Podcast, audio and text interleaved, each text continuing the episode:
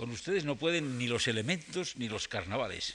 Ustedes siguen aquí al pie del cañón con una constancia que verdaderamente me tiene abrumado.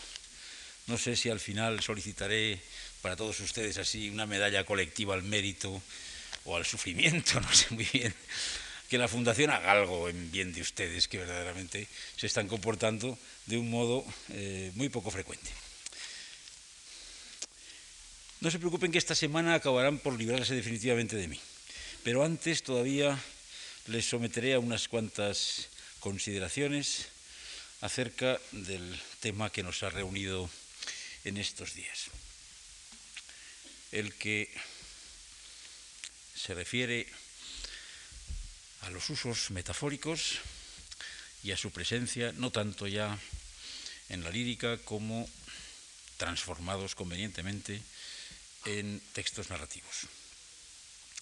Algo que no siempre, ya les dije algo de esto al principio y se lo reiteraré ahora eh, de una manera somera, que no siempre es fácil de percibir, porque la lectura de una novela, sobre todo cuando se trata de una novela extensa, eh, compleja, como hay muchísimas, es diferente absolutamente diferente de la lectura que exige un texto corto, un texto breve que podemos tener ante la vista en su totalidad, un poema, por ejemplo, por hermético, por difícil que sea un poema, verdaderamente es fácil volver la vista mm, a unos versos antes, releer, establecer relaciones entre unas partes y otras, mantener incluso, incluso el texto en la memoria.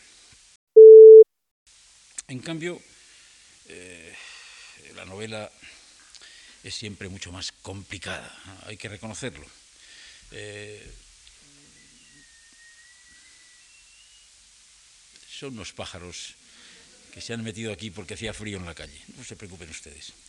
Eh, tiene una concentración textual mucho menor, mucho más dispersa, las acciones, que pueden ser numerosas, los personajes, la mezcla de voces distintas, de sucesos que a veces no parecen tener relación entre ellos, de historias a veces también muy complicadas, son factores que favorecen una lectura que tiende hacia la dispersión, una lectura cambiante, móvil, eh, que va variando en intensidad y en dirección también, y todo eso dificulta la consideración global, unitaria del texto, del relato que tenemos ante nosotros. Podemos mm, sentirnos perdidos. Nos sentimos perdidos a veces, mejor, nos sentimos desconcertados ante muchos textos breves o relativamente breves de naturaleza poética y muy herméticos. Podemos sentirnos enormemente desconcertados ante el panegírico El Duque de Lerma de Góngora, ante algunos poemas de eh, Sermones y Moradas de Alberti, ante muchos versos, casi todos, de Poeta de Nueva York, de García Lorca.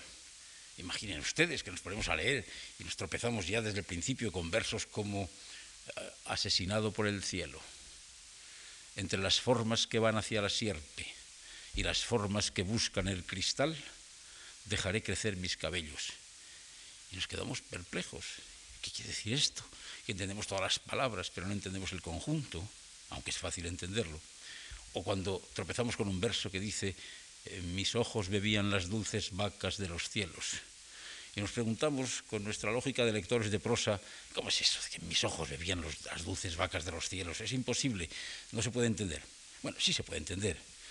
Algún día ya pactaremos ustedes y yo una nueva reunión aquí para explicarles cómo se puede entender lo que no se puede entender habitualmente. Pero de todas formas, en casos así podemos fijarnos sobre el texto, amoldarnos a lo que el texto dice, releer una y otra vez, tenerlo todo delante, aprenderlo de memoria y tal vez así, con tantas repeticiones mentales, lleguemos a descifrar el texto.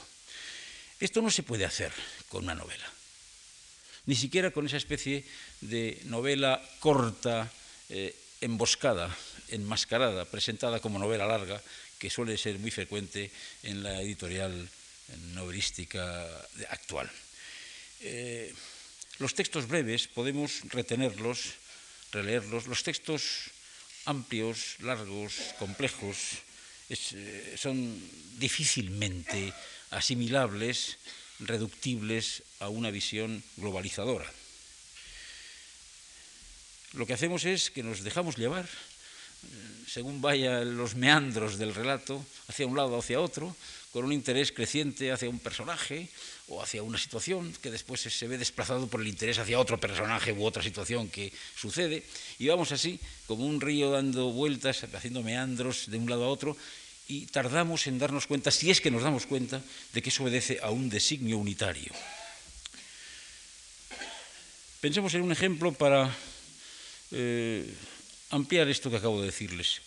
Eh, Piensen ustedes en uno de esos libros que está siempre, o estaba, yo no sé si ahora mismo con tantos cambios sigue estando, pero debe estar. Eh, uno de esos libros están siempre en los manuales de historia literaria, incluso del bachillerato o como se llame ahora.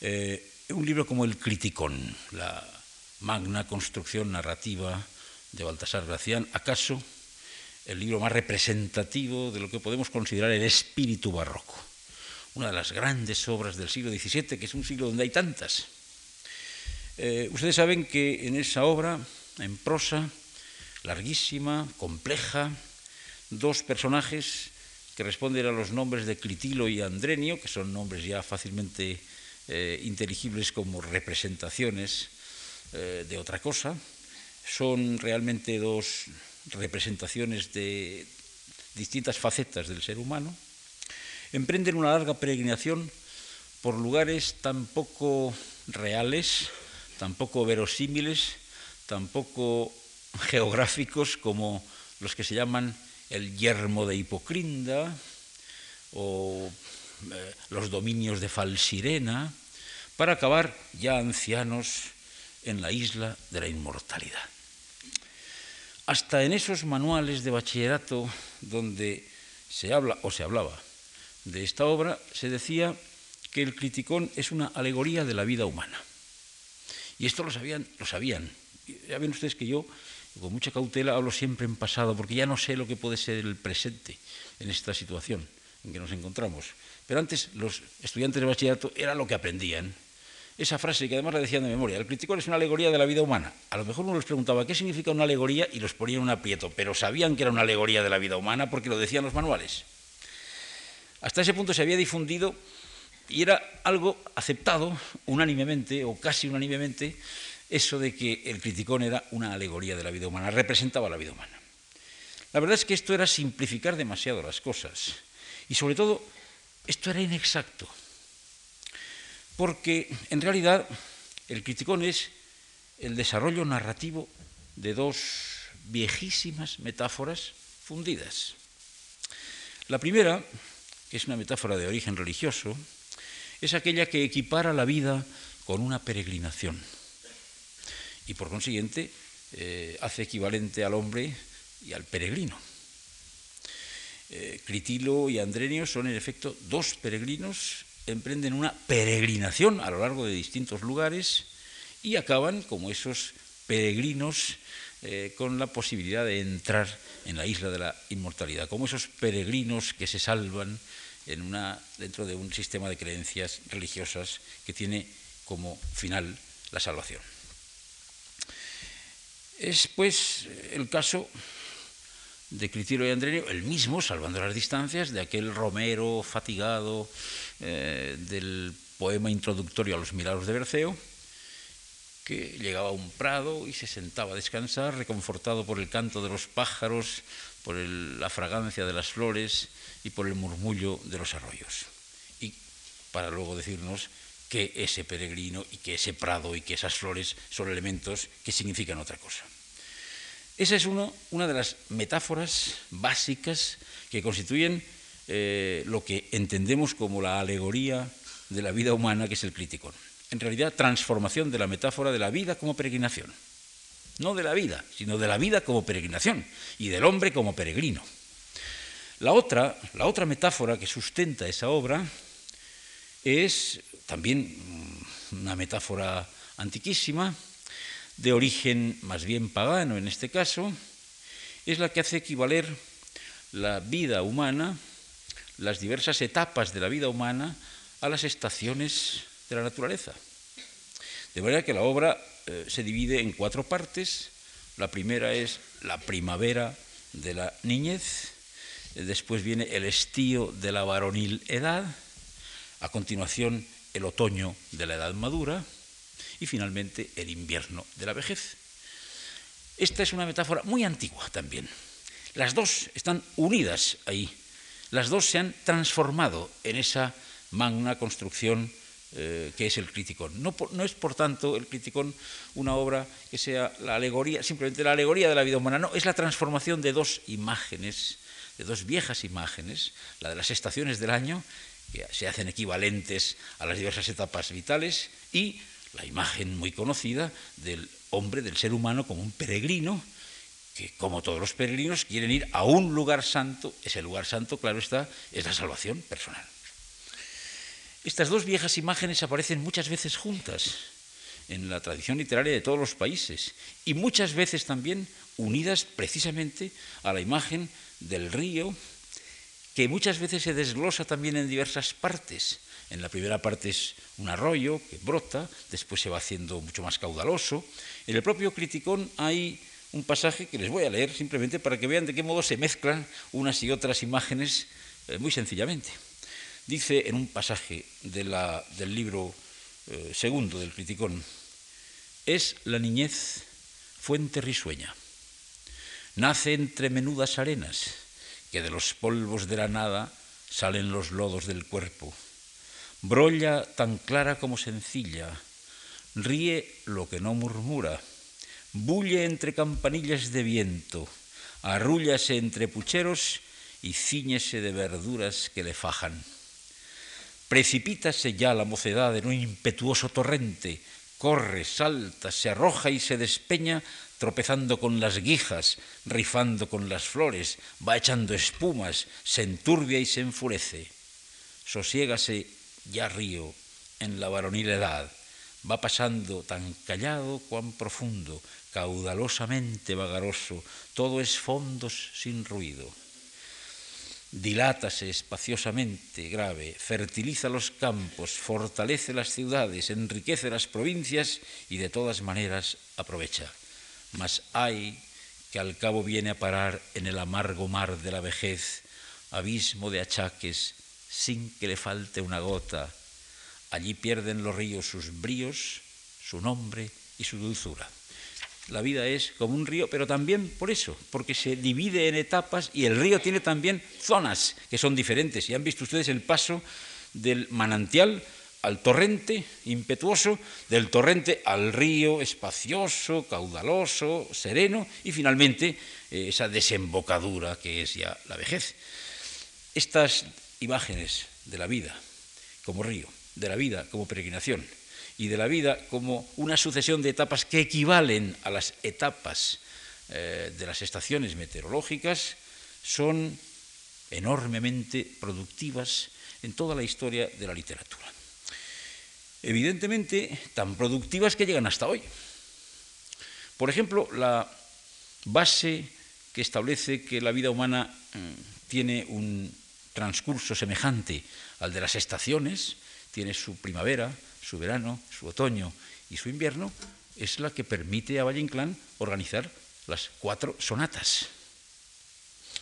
Con un marqués de Bradomín que es joven, arrogante, impetuoso, jactancioso, audaz en la sonata de primavera, que tiene unos tórridos amores eh, con la niña Chole en la de estío, que empieza a teñirse ya de canas y de melancolía en la sonata de otoño y que aparece ya mutilado, cansado, desencantado y enfermo en su vejez en la sonata de invierno. Es exactamente la obediencia a la vieja imagen.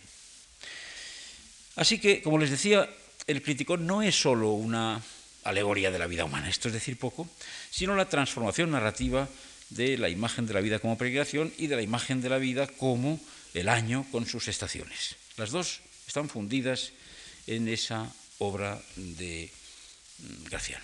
Ahora bien, esa imagen de la vida como peregrinación, del hombre como peregrino, eh, no está en el núcleo de muchas otras obras, no está en el fondo de las soledades de Góngora, no está en el Persiles de Cervantes, no está en el peregrino Su Patria de Lope y en muchas obras hasta de nuestros días.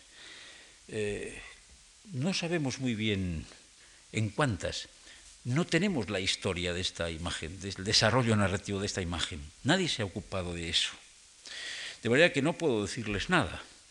Eh, está por hacer eh, la historia del rendimiento de esa eh, metáfora, también está por hacer la historia del rendimiento de la metáfora de la vida como viaje, como peregrinación, por lo menos desde Berceo y Dante hasta Antonio Machado, por lo menos. Y por supuesto está por hacer absolutamente en la narrativa, donde llega también a nuestros días. A menudo nos sorprende, nos abruma y a veces nos deja un poco desconsolados la convicción de que no conocemos lo más interesante cuando tantas trivialidades se nos ofrecen día tras día y hasta se nos obliga a asimilar. Pero bien podemos ir descubriendo pequeñas parcelas de ese inmenso territorio desconocido, aunque sea con el convencimiento de que nunca llegaremos realmente a conocerlo, a recorrerlo completo, ni siquiera en una proporción mínimamente satisfactoria. No importa, yo creo que no importa demasiado. Conviene fijarse en todo una meta lejana, a unas sabiendas de que es una meta inalcanzable, un horizonte utópico, porque eso moviliza nuestras energías.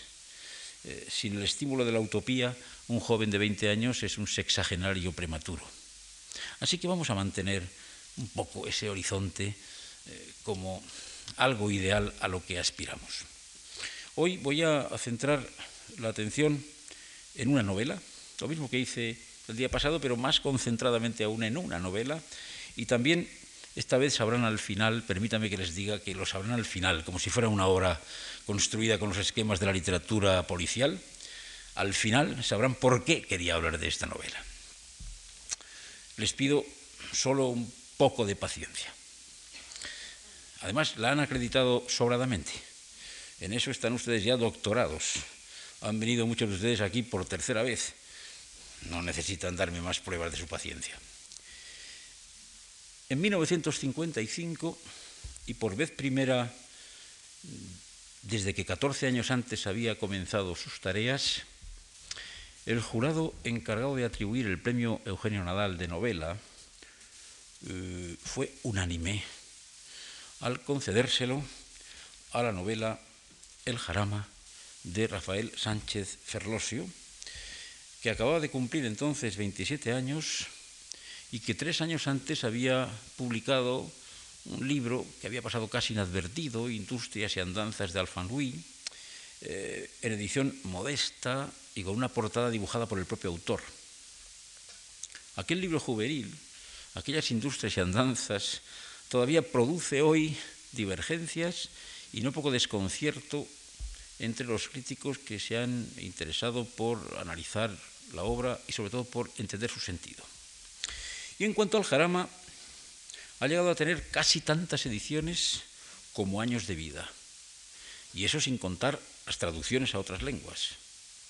Les digo eso porque es una prueba, a mí me parece que muy expresiva, contundente, de que el éxito de esta novela no se ha reducido a colocarla en una especie de pedestal, a convertirla en un objeto de culto para críticos, profesores, investigadores, lectores expertos en suma, porque mm, eso no explicaría tal cantidad de ediciones. Es absolutamente imposible ese número de ediciones si realmente la novela no llega a un público mucho más amplio que tal vez no es incluso habitualmente lector de novelas. Se ha extendido, en efecto, desde, desde el momento que se publicó a una extensísima capa de público, de lectores. Y, por otra parte, no ha dejado de ser un libro atendido minuciosamente por eh, críticos, expertos, por especialistas, por investigadores, de modo que sobre él se han escrito docenas de artículos en revistas especializadas, eh, memorias de licenciatura, tesis doctorales. Es, muy raro el libro mm, de estos años sobre que hayan recaído tantos trabajos interpretativos como el Jarama. Así que estamos ante una obra excepcional por muchos motivos. Eh, de todos modos, yo eh, quisiera hablarles durante estos minutos del jarama con la pretensión de ofrecerles alguna sugerencia, eh, alguna vía de acceso a la obra todavía no hollada, alguna perspectiva que les permita a ustedes si lo desean después, releer la obra con nuevos ojos.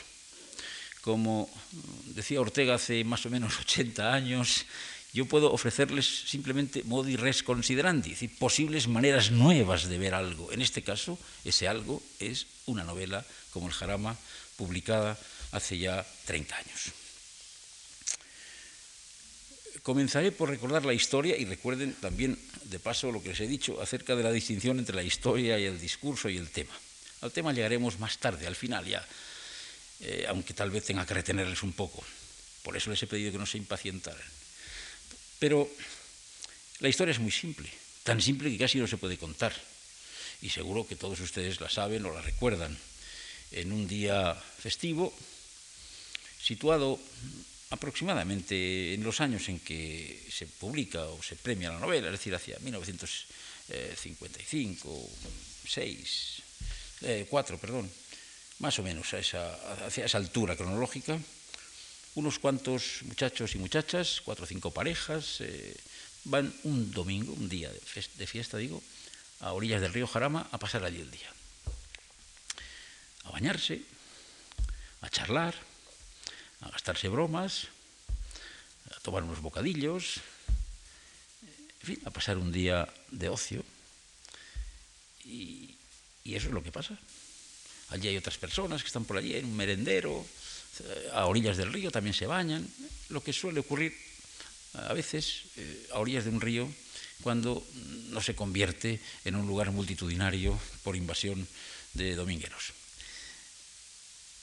Y lo que les he contado es todo lo que pasa, no pasa nada. Bueno, pasa algo, sí.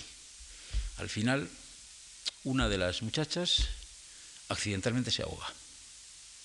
Ya casi cuando está empezando a oscurecer, decide tomar un último baño, se mete ella sola, se va perdiendo hacia la zona de la presa y súbitamente eh, se ahoga.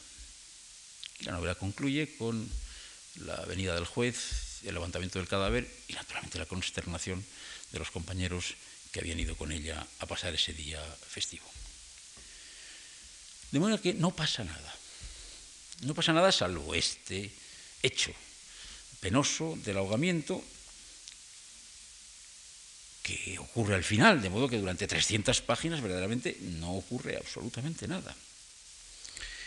Eh, hay una fidelidad que podemos casi, casi llamar magnetofónica en los diálogos, porque casi todos son diálogos, eh, y la novela está dividida en secuencias, no en capítulos, sino en breves cuadros que van separándose entre sí por eh, espacios en blanco y que no son habitualmente tan largos como un capítulo.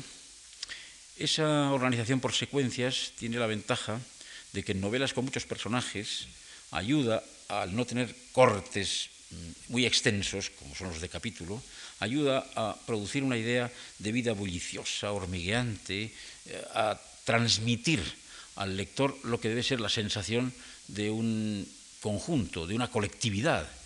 Eh, lo había ensayado antes Cela en La Colmena y con buenos resultados, y Ferlosio también lo aplica aquí. Eh, les decía, no pasa nada importante, salvo eso, tanto es así que en un momento de la novela hay dos personajes, dos de estos jóvenes, eh, el llamado Tito y precisamente la muchacha que luego se ahogará, Lucita, que están charlando apartados, porque más o menos se van emparejando o vienen ya emparejados, aunque todos sean amigos, y hay una conversación muy significativa entre los dos, eh, que les leo en parte. Dice Lucy, anda, cuéntame algo, Tito, que te cuente el qué. Hombre, algo, lo que se te ocurra, mentiras, da igual. Algo que sea interesante. Interesante, yo no sé contar nada. ¿Qué ocurrencia? ¿De qué tipo? ¿Qué es lo interesante para ti? Vamos a ver. tipo aventuras, por ejemplo, tipo amor. Uf, amor, sonreía sacudiendo los dedos. No has dicho nada. ¿Y de qué amor? Hay muchos amores distintos. De los que tú quieras, con que sea emocionante. Pero si yo no sé relatar cosas románticas, mujer, ¿de dónde quieres que lo saque? Eso, mira, te compras una novela. Bueno, hasta aquí estoy ya de novelas, hijo mío, ya está bien de novelas, bastante me tengo leídas. ¿Y quieres que yo sepa contarte lo que no tienen las novelas? ¿Ahora voy a tener yo más fantasía que esos que escriben las novelas? No, era por hacerte hablar. ¿Qué más da? ¿No cuentes nada? Es igual, de todas formas, todas traen lo mismo, si vas a ver. Tampoco se estrujan los sesos. Unas veces te lo ponen a él moreno y a ella rubia, y otras sale ella de morena y el de rubio, pero no tienen más variación. Se desliza en esa conversación, como ustedes habrán comprobado, el rechazo de un tipo de novela convencional, donde hay argumento, eso que podríamos llamar la novela con argumento, que se puede contar, donde a fulano le pasa esto y al otro le pasa lo otro y se van encadenando las historias y se pueden contar, en efecto, cierto rechazo eh, por boca de eh, la muchacha, de Lucita, donde dice, ya bastantes me tengo leídas y todas son iguales, justamente en una novela donde en efecto no existe una línea tradicional que se pueda contar, no hay ninguna historia que se pueda contar aquí, salvo ese percance al que me he referido ya, y sobre el que volveré más adelante, que es lo único importante que sucede. Pero eso sucede al final, insisto, y antes hay muchas páginas en que lo que sucede no se puede ni siquiera contar, tendríamos que repetir uno tras otro todos los diálogos de las gentes que pululan por allí ese domingo. No hay nada relatable, eh, una línea eh, que pueda convertirse más o menos en una historia que se pueda contar, no hay nada de eso. En efecto, no podemos leer este fragmento de diálogo que les he leído sin darnos cuenta de que eso, dentro de la novela, es una especie de llamada de atención al lector que va a encontrarse con una novela nada convencional, en que no se le va a contar nada, ni ella va a ser rubia, ni él moreno, ni a la inversa, ni se va a poder relatar después eso que se está leyendo. Es una especie de toma de partido y de advertencia. Eh, y en cambio, eh, se pretende ofrecer al lector la imagen de una especie de crónica imparcial. Eh, los diálogos están registrados, como les decía, con una fidelidad tan magnetofónica que incluso en algunas ocasiones llega hasta la grafía. Por ejemplo, pues, nosotros decimos a veces al despedirnos, no hasta mañana, bien pronunciado, sino hasta mañana. Y Ferrosio escribe incluso hasta mañana en alguna ocasión. Hasta ese punto, como si en efecto se presentara el narrador como un observador eh, convertido en cronista, simplemente que da fe de unos hechos y que no se eh, mezcla en ellos, ni los juzga, ni entra en absoluto en las motivaciones internas que puedan tener esos personajes para actuar como lo hacen. Esa aparente renuncia a la invención, esa sugerencia implícita de que lo que estamos viendo es una crónica, eh, algo parecido a lo que años atrás nos había transmitido el cine italiano del neorrealismo.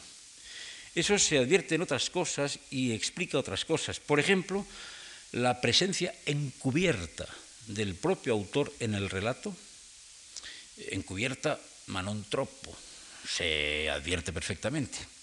En efecto, al final, eh, uno de los, el primero que saca el cadáver de Lucita del agua, que tiene que esperar a que venga el juez porque le van a tomar declaración, le preguntan su nombre y se llama, es un joven que anda por allí, y se llama Rafael Soriano Fernández. En esta novela de Rafael Sánchez Ferlosio, el que descubre a Lucita y da testimonio de que ha sido un accidente, se llama, qué casualidad, Rafael Soriano Fernández. Es decir, las cosas de un modo sugeridor, sin aplastarnos con la evidencia, dejándonos un margen para que podamos interpretar. Ahora bien, si en la novela, en una novela, en cualquiera, en esta, pero podría ser en cualquiera, en general digo, si en la novela la historia se reduce al mínimo, eh, hasta el punto de poder afirmar que no pasa nada, es decir, que no hay historia, sencillamente. Y casi no podemos ni contarla, porque solo presenta unos personajes en diversas situaciones que charlan de asuntos absolutamente triviales. ¿Dónde radica el valor artístico de la obra? Porque si no cuenta nada interesante, si los personajes apenas tienen relieve, nos parecen todos muy semejantes, y si aquello de lo que hablan tampoco tiene especial interés, ¿dónde está el valor artístico de la obra? No en la historia, sino en el discurso, en lo que es propiamente la novela. ¿Y qué tiene la novela? El discurso, la realización de esa historia tan trivial, casi casi tan etérea e inexistente, de artístico. ¿Qué tiene de novedoso? Es precisamente su peculiar modo de organización. Les pondré algunos ejemplos. Eh, les he dicho, la novela se divide en secuencias, en secuencias, eh, y eso es muy fácil de entender.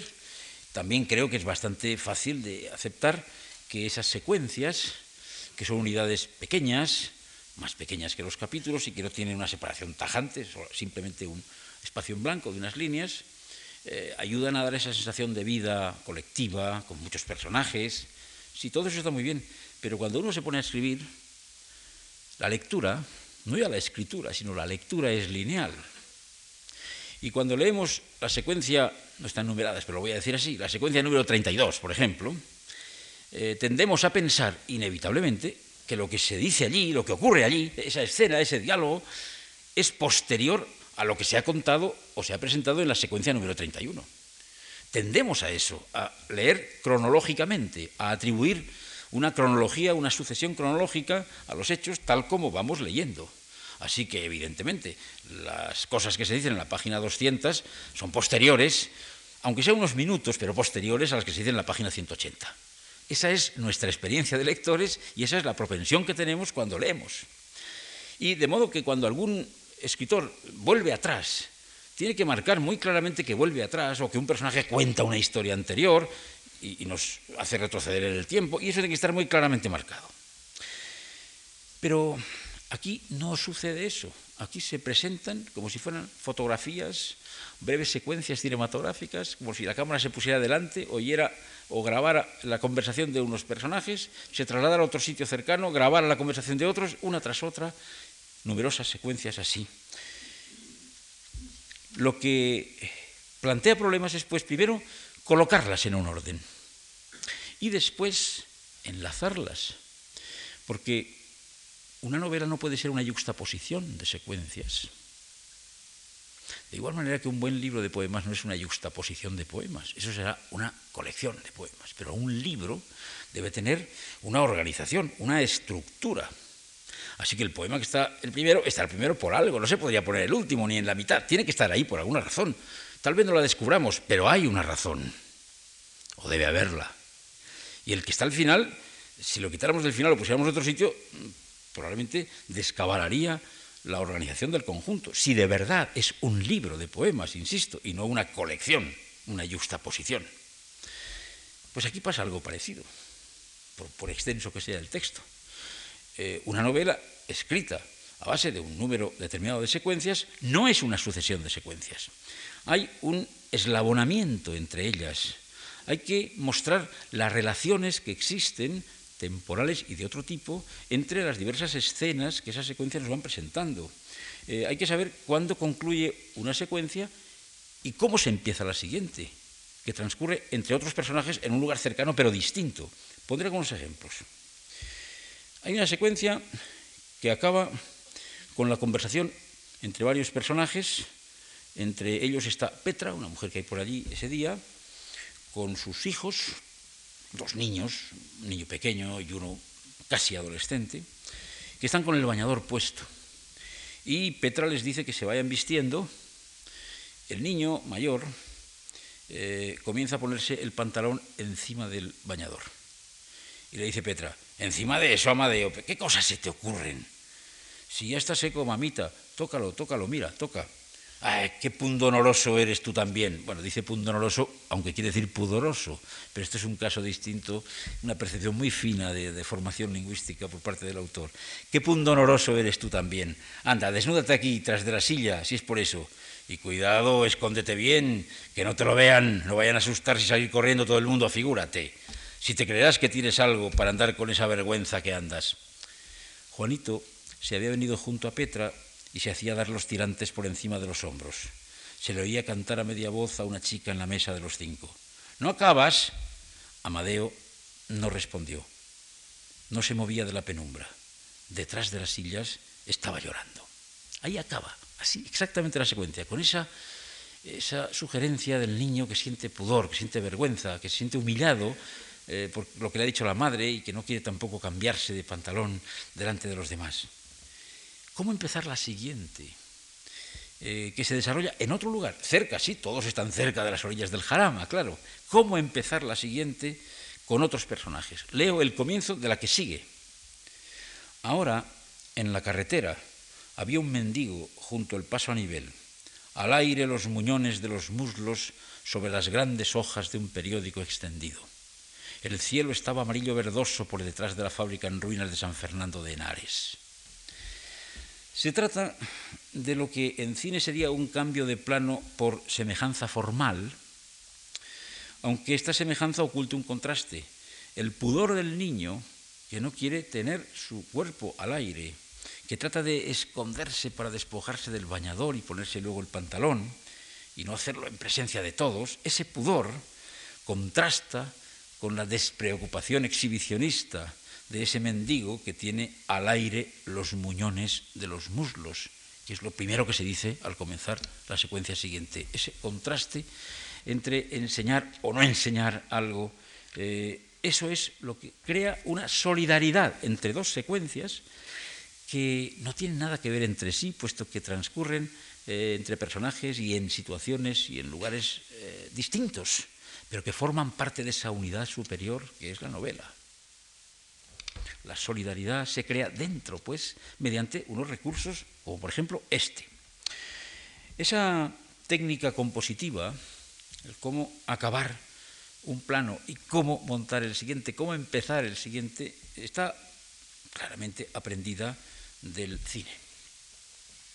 Hoy les diré algo de cine mm, y el próximo día algo más, es inevitable, eh, porque yo siempre repito, no, usted no se lo he repetido, pero hay personas que me están hartas de oírmelo, que la literatura se nutre fundamentalmente de literatura, que el escritor sobre todo habla sobre modelos literarios, escribe sobre modelos literarios, de paso también injerta allí sus sentimientos, sus experiencias a veces, pero sobre todo lo que tiene detrás el texto que leemos es otros textos, muchos textos toda esa tradición que ha operado ahí como modelo.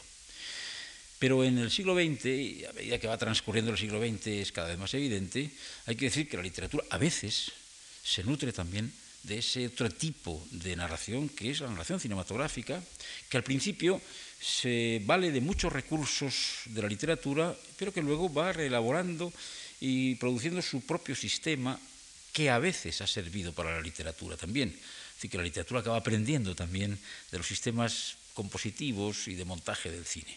Y en el caso del Jarama esto es evidente.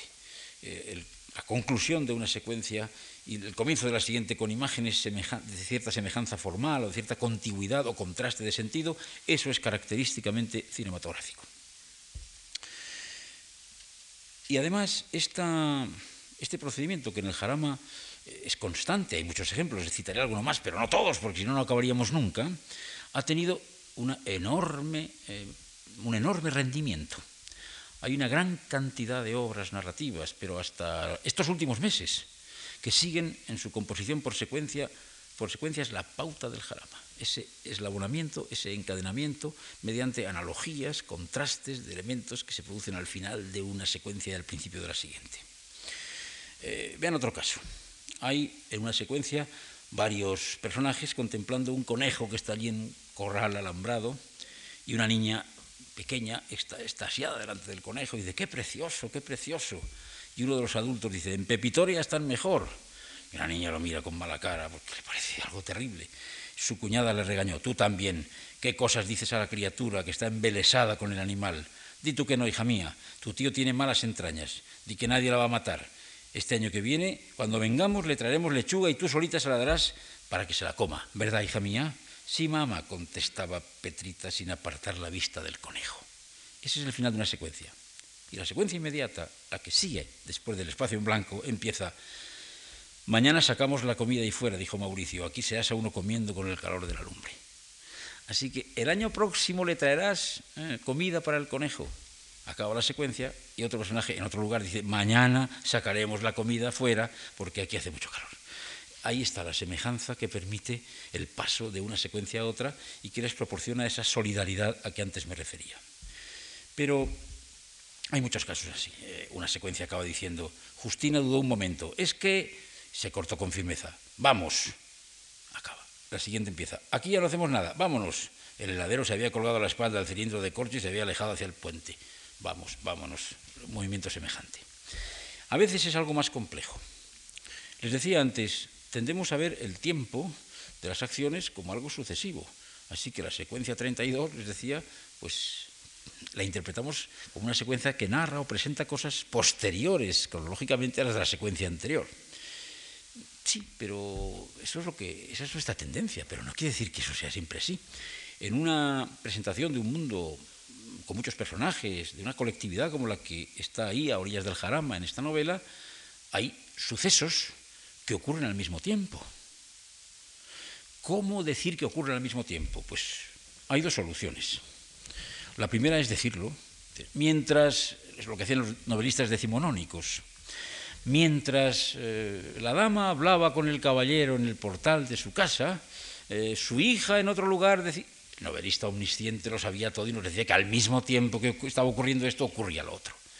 Bueno, pero eso es magnífico una novela del 19, pero no vamos a esperar que un novelista tan con ese intento renovador tan marcado como Sánchez Ferlosio eh, hiciera algo parecido. No, no es así. ¿Cómo decir entonces que dos cosas ocurren al mismo tiempo? Sin decir así que ocurren al mismo tiempo. Les pongo un ejemplo. En una secuencia leemos, pruébalo, hay unos hablando, dice, pruébalo, que te cebe una pipa, Samuel.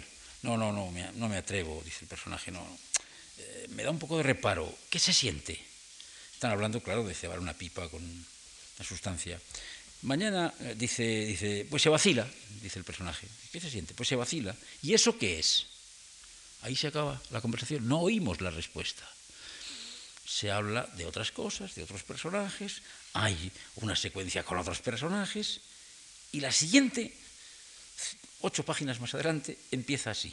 Vacilar, pues es una palabreja de allá de los Marruecos, ¿Qué significa eso? Que una pregunta y su respuesta subsiguiente están separadas por ocho páginas. Significa que todo lo que ha ocurrido en esas ocho páginas es simultáneo con esto. Es decir, que está ocurriendo al mismo tiempo.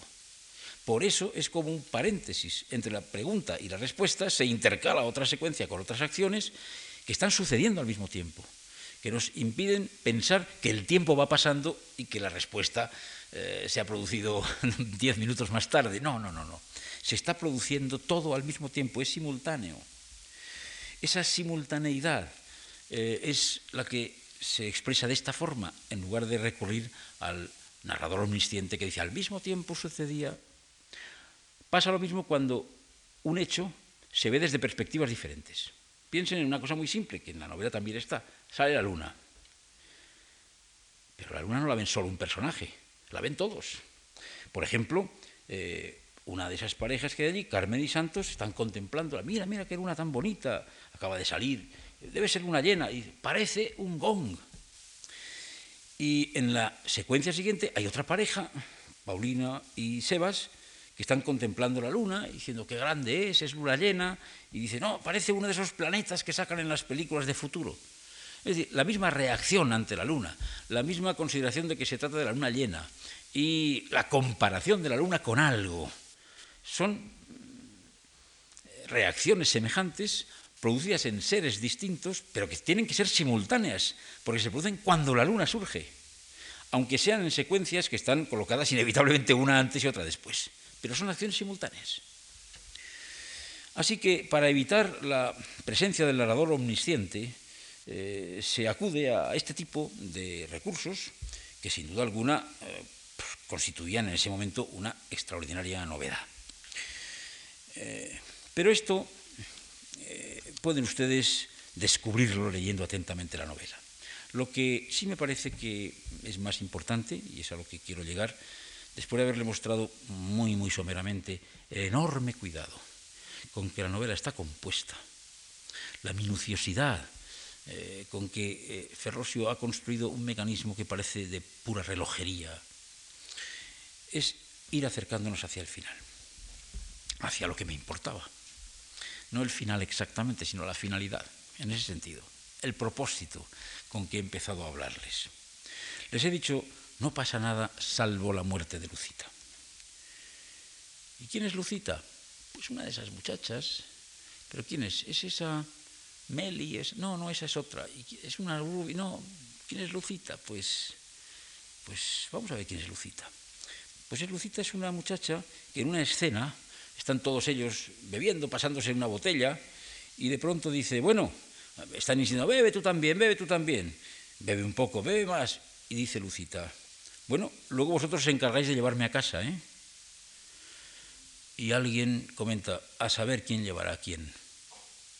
Ese luego vosotros os encargáis de llevarme a casa, colocado en el centro de la novela, más o menos, cuando por supuesto no podemos ni sospechar lo que va a ocurrir, resulta al final, cuando ya hemos conocido el, desenlace, mm, bastante significativo.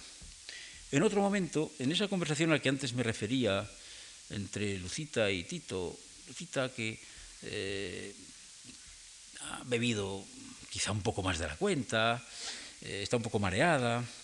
Le dice a Tito, alcánzame la bolsa, haz el favor, que tengo ahí la crema. Tendía la mano para que Tito se la diese. Yo te la busco, dijo él. No, no, no, no, no me curiosees.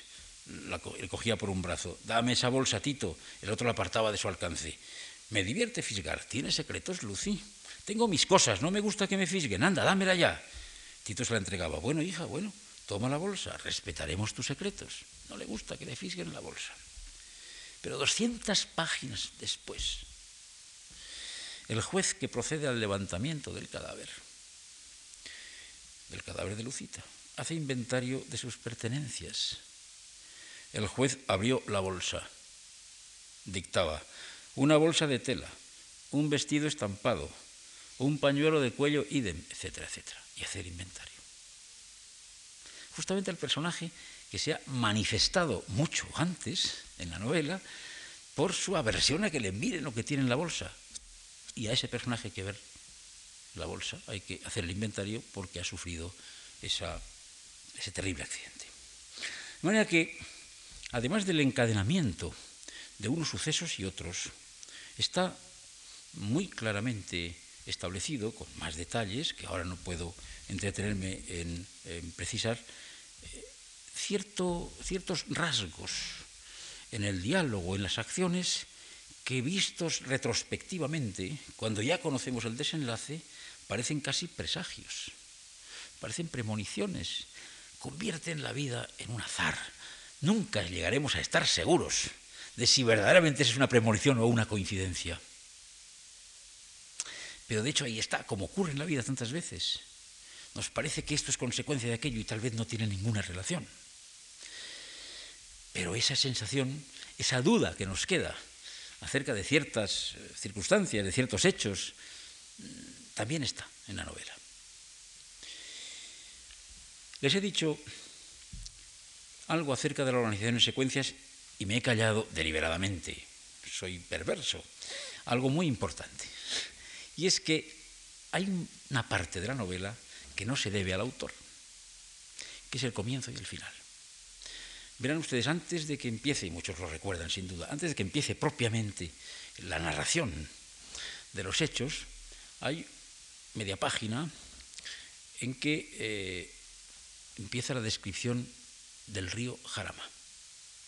Es una descripción no escrita por el autor, es una descripción tomada de un río, de un libro de Casiano de Prado, un libro de geografía, que se llama Descripción física y geográfica de la provincia de Madrid, publicado en 1864. Y allí, en un momento determinado, se describe el curso del río Jarama, muy minuciosamente. Y, Ferrosio toma ese pasaje y lo coloca al principio.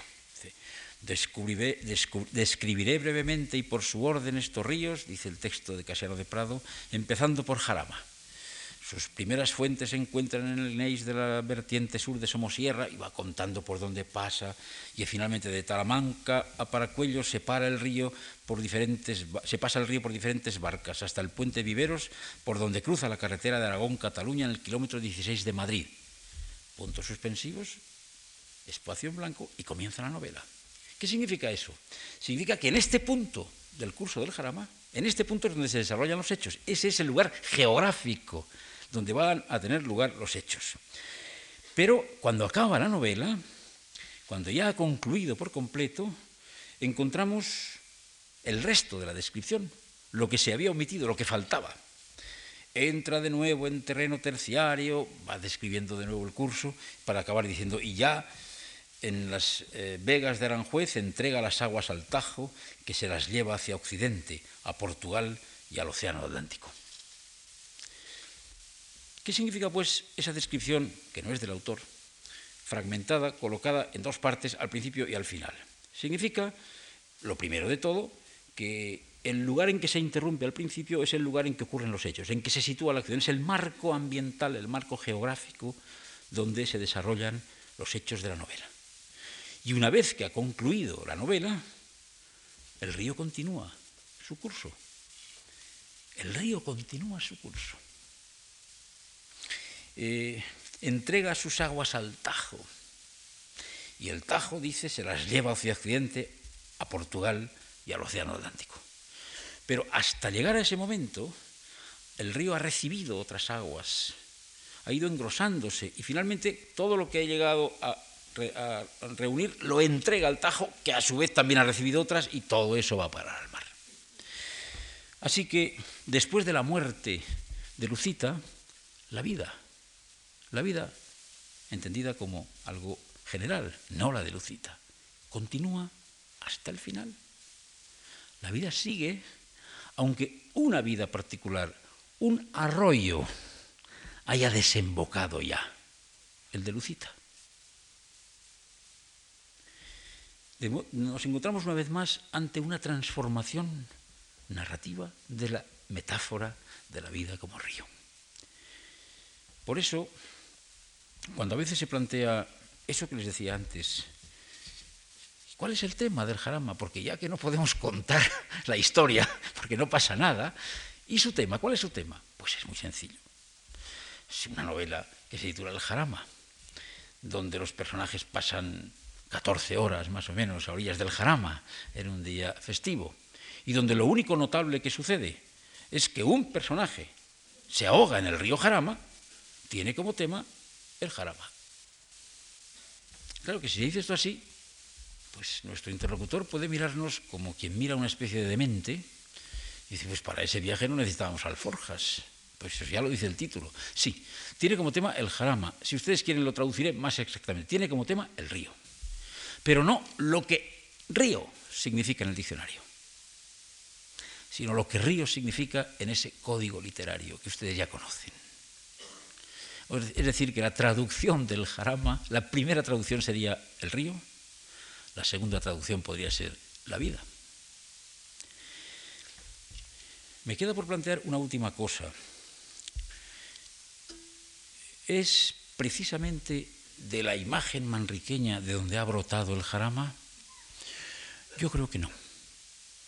Naturalmente hay que contar con la imagen manriqueña, porque hay una coincidencia en la imagen, pero yo creo que entre la imagen marniqueña y sus desarrollos, múltiples desarrollos literarios y la realización narrativa de Sánchez Ferlosio, se ha interpuesto otro elemento, otro recuerdo cercano, eh, probablemente hecho sin conocimiento de la imagen manriqueña, porque se trata además de una película. La película es la titulada El río, una película dirigida por Jean Renoir, realizada en 1951 y estrenada en España en los últimos meses de 1953 y primeros de 1954. Eh, no olviden ustedes que Ferlosio comenzó la redacción del Jarama en octubre de 1954. De modo que la exhibición en las pantallas españolas del Río era reciente. En esa obra verdaderamente extraordinaria, hecha sobre una novela mediocre de una escritora inglesa llamada Ramer Godden, eh, se ambientan una serie de acciones en la India y allí tampoco nada de lo que sucede tiene especial relieve. Nada. Asistimos a la sucesión de las estaciones, a la aparición de un primer amor, a ciertos ritos eh, y festejos populares, a la unión y desunión de amigos, parientes, nada de relieve, igual que en el jarama, pero enmarcando todo eso como una apertura y un cierre de la película. Eh, las imágenes del río mítico que fluye, lamiendo las escalinatas de los templos, gastando los escalones, es exactamente el jarama. Imágenes del río, unas cuantas vidas triviales, unos cuantos sucesos sin relieve, y cuando eso acaba, el río que continúa hacia su desembocadura. Esa imagen visual es exactamente la que corresponde a la concepción eh, de la disposición, de la, de la estructura narrativa del jarama. Un río con que se abren las diversas secuencias y ese río que continúa al final, porque la vida continúa, aunque vaya absorbiendo crecientemente otras vidas minúsculas que se embotan y se hunden en ella. El río pequeño, minúsculo, individual de Lucita ha ido a desembocar en el Jarama, de igual manera que el Jarama irá a desembocar después finalmente en el Tajo y el Tajo irá a desembocar en el mar. Todo camina irreversiblemente hacia la finitud, hacia la extinción. Pero ya no hay que contar solo, en este caso, con los precedentes literarios. Hay que contar también con ese otro elemento, con ese otro arte narrativo que en el siglo XX ha ido ganando en importancia y que ha llegado a producir un sistema expresivo propio al que los narradores no pueden ser ajenos, porque es el arte de nuestro tiempo, el arte narrativo sobre todo de nuestro tiempo. Cuando eh, algunos se preguntan por qué en el siglo XX la novela rehuye a veces con tanta frecuencia la narración de historias a la manera tradicional, y busca un tipo de novela a veces muy hermética, a veces muy dura, muy difícil para lectores no especializados. Eh, hay que responder que se busca algo nuevo y la narración tradicional ha sido invadida en gran parte eh, en el gusto popular por la narración cinematográfica y entonces al escritor, al novelista tradicional le van dejando un margen más pequeño y tiene que buscar otras fórmulas de narrar que no sean ya, que no coincidan tanto con las que el cine ofrece todos los días eh, con mayor o menor fortuna. Hay que contar inevitablemente ya también, por tanto, con las aportaciones del cine cuando hablamos de literatura narrativa, de cierta literatura narrativa. Y el próximo día, si ustedes tienen todavía paciencia, volveré a repetirles esto mismo por otra razón. Muchas gracias.